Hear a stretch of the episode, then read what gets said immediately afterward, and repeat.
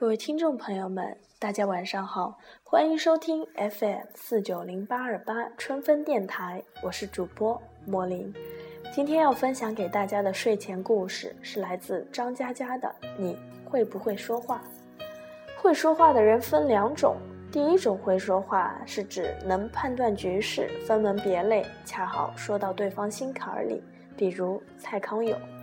第二种会说话是指话很多，但没一句动听的，整个就像弹匣打不光的 AK 四十七。比如胡言，胡言是我朋友中最特立独行的一位，平时没啥存在感，嘴巴一张就是颗核弹，砰，炸得大家灰头土脸。一哥们失恋，女朋友收了他的钻戒跟别人跑了，狐朋狗友齐聚 KTV 都不敢提这茬。有人悠悠地说：“此情可待成追忆。”角落里传来胡言的声音：“此情可待成追忆。”贱货西方大傻逼。包厢鸦雀无声，大家面无表情。我能听见众人心中的台词：“哈哈哈，博主太机智了。”又一哥们儿结婚，迎亲队伍千辛万苦冲进新娘房间。最后道坎儿是找新娘的一只鞋，一群爷们儿翻遍房间就是找不到，急得汗流浃背。胡言踱步进来，皱着眉头说：“藏得真好啊，丑货！一看就知道是丑货干的好事儿。丑货别的不行，藏东西最内行。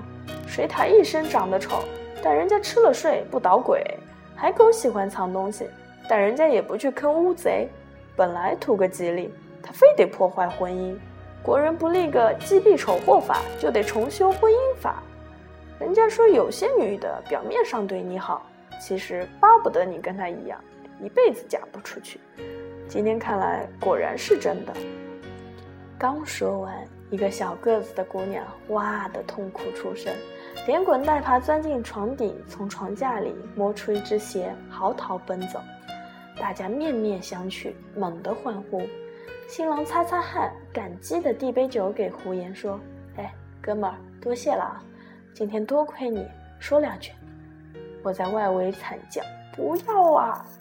已经迟了。”胡言举起酒杯，激动地说：“今朝痛饮庆功酒，明日树倒猢狲散。”我劝他去学学蔡康永，于是他看了几集《康熙来了》，跟我说：“哈哈，小 S 真好玩。”像一颗活蹦乱跳的毛肚，比我还不要脸。妈逼，毛肚怎么就不要脸了？胡言嘴巴可笑，但人孝顺讲义气，比我大几岁。他父亲很久前去世，母亲靠七十了，相依为命。老太太精神矍铄，嘉兴人，隔三差五包粽子给我们吃。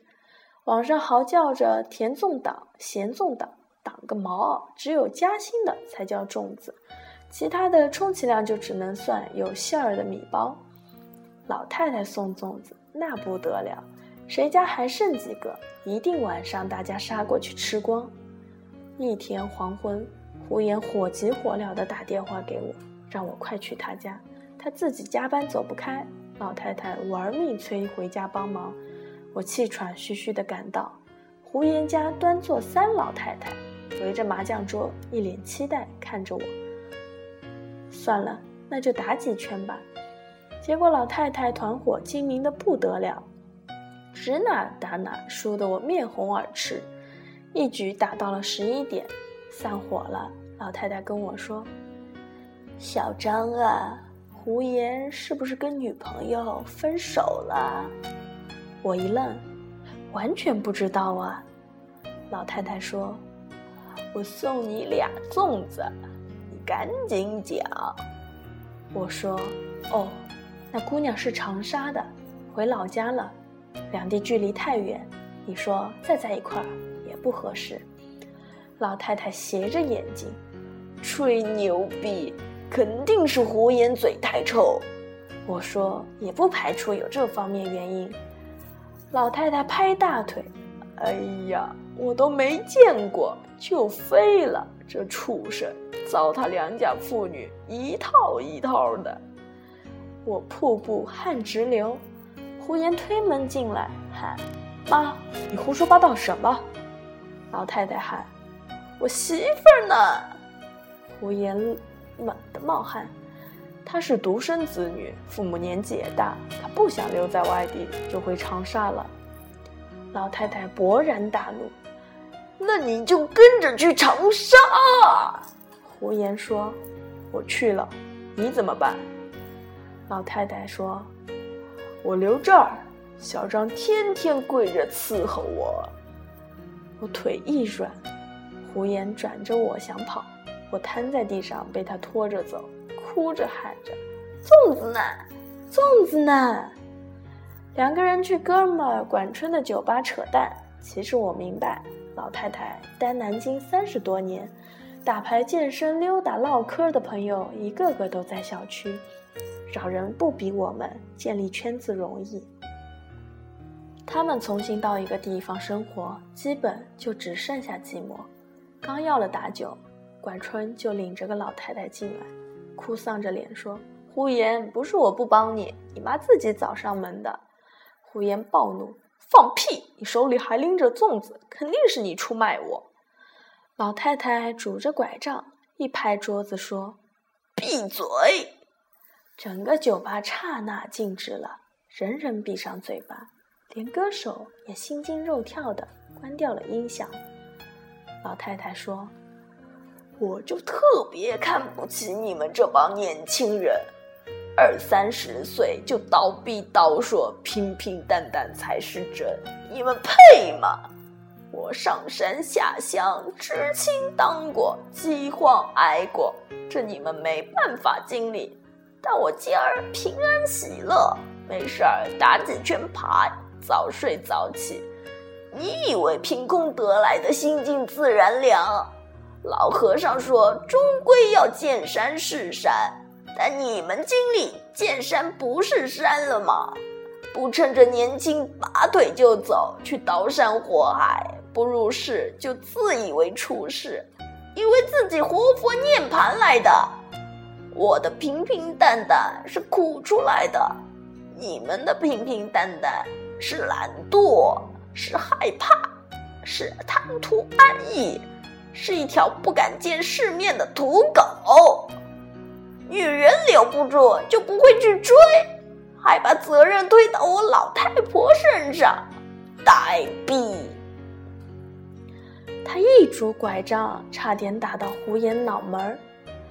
你那女朋友我都没见过，你们谁见过？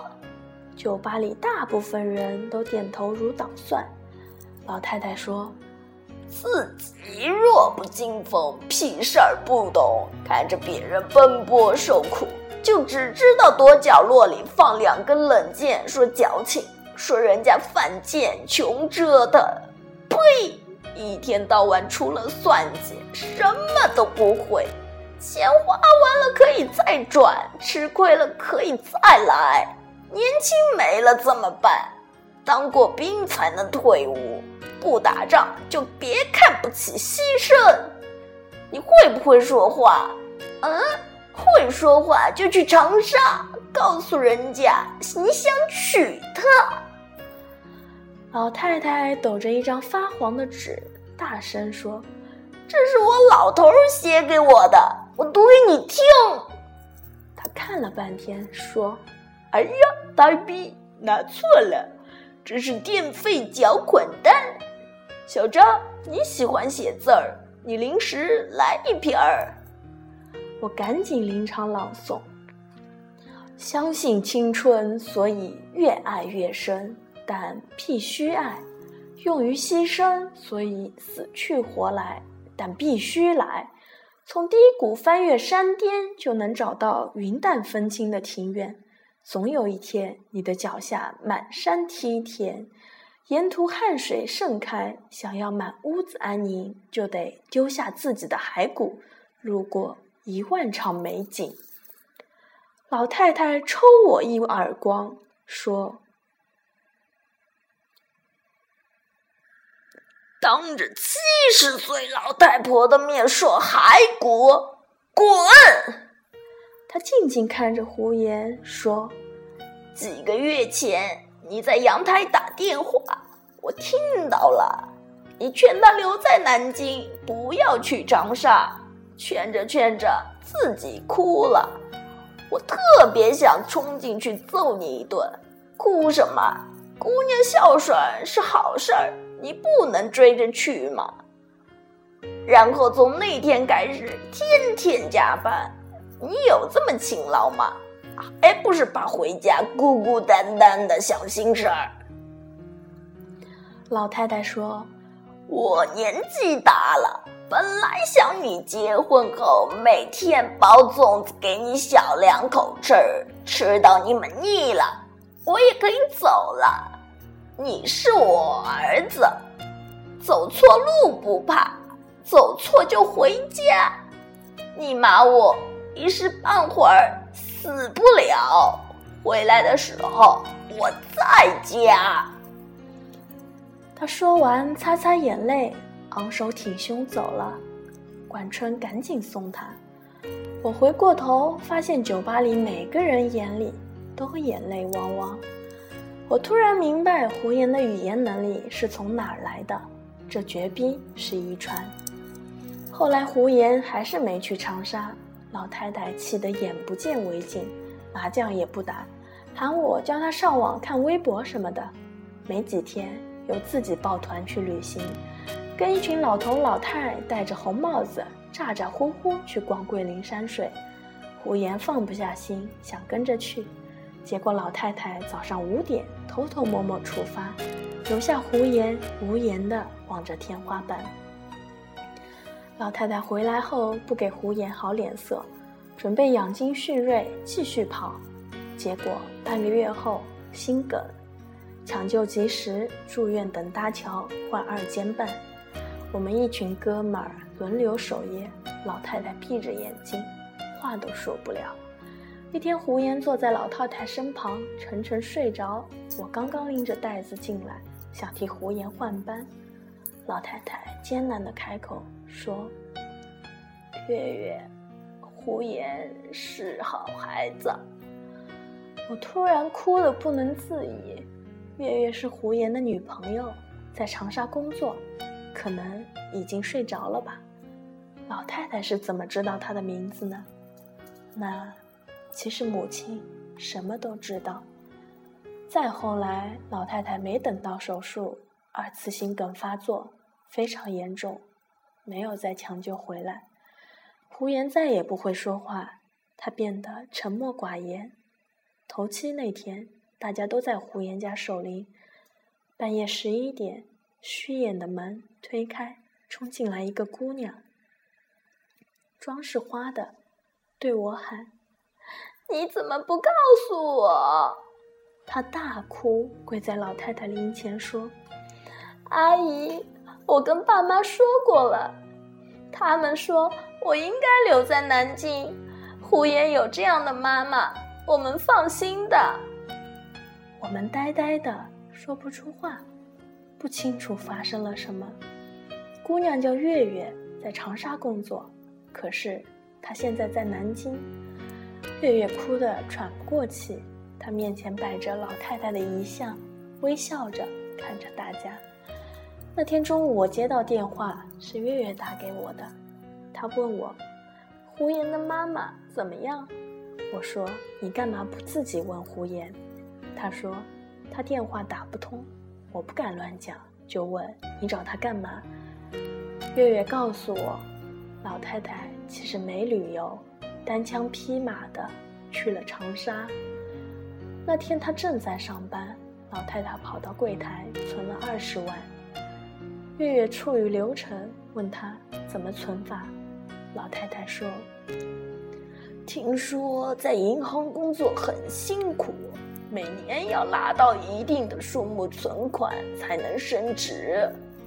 月月摸不着头脑，说：“谢谢阿姨。”老太太嘀咕：“月月，你快升职，让胡言那混蛋后悔。”月月这才明白自己碰到了胡言妈妈，她赶紧请了半天假，带着老太太去吃饭。老太太说：“月月。”你喜欢胡言吗？”月月哭了，说自己很喜欢胡言，可是父母身体不好，自己留在长沙才放心，让阿姨失望了。老太太嘿嘿一笑，说：“那你就留在长沙，快快升职，免得胡言来了长沙欺负你。”月月说：“胡言会肯到长沙吗？”老太太点点头说：“他会来的。我这儿就是过来熟悉一下环境，到时候我先住一阵，等你们踏实了，我再回南京。”老太太在长沙住了三天，包粽子给月月吃。后来月月送她的时候，才发现老太太住在一个很便宜的旅馆。桌上堆着一些叶子和米，还有便宜的电饭锅。我这才知道，老太太学电脑、看微博的原因是想去找到月月。我眼泪止不住，说：“月月，你快来南京吧，阿姨已经去世了。”千里奔丧的月月跪在灵前，拿出一个粽子，哭着说：“阿姨。”粽子好好吃，我舍不得吃饭，留了一个在冰箱里。今天拿出来，结果坏掉了。阿姨，求求你，不要怪月月。朋友们泣不成声。过了一年，胡言和月月结婚。那天没有大摆筵席，只有三桌，都是最好的朋友。月月父母从长沙赶来。也没有其他亲戚。月月穿着婚纱，无比美丽。可是她从进场后就一直在哭。胡言西装笔挺，牵着月月，然后拿出一张泛黄的纸，认真的读。短短的几句话，一直被自己的抽泣打断。亲爱的刘雪同志，我很喜欢你。我已经跟领导申请过了，我要调来南京来，他们没同意，所以我辞辞职了。现在档案怎么移交，我还没想好，所以，请你做好在南京接待我的准备。亲爱的刘雪同志，我不会说话，但我有句心里话要告诉你。我想和你生活在一起，永远。所有的朋友脑海里都浮现出一个场景：老太太拄着拐杖站在酒吧，痛骂年轻人一顿，抖出一张发黄的纸说：“这是老头写给我的，读给你们听。”哎呦，呆逼，拿错了。这是电费催缴单。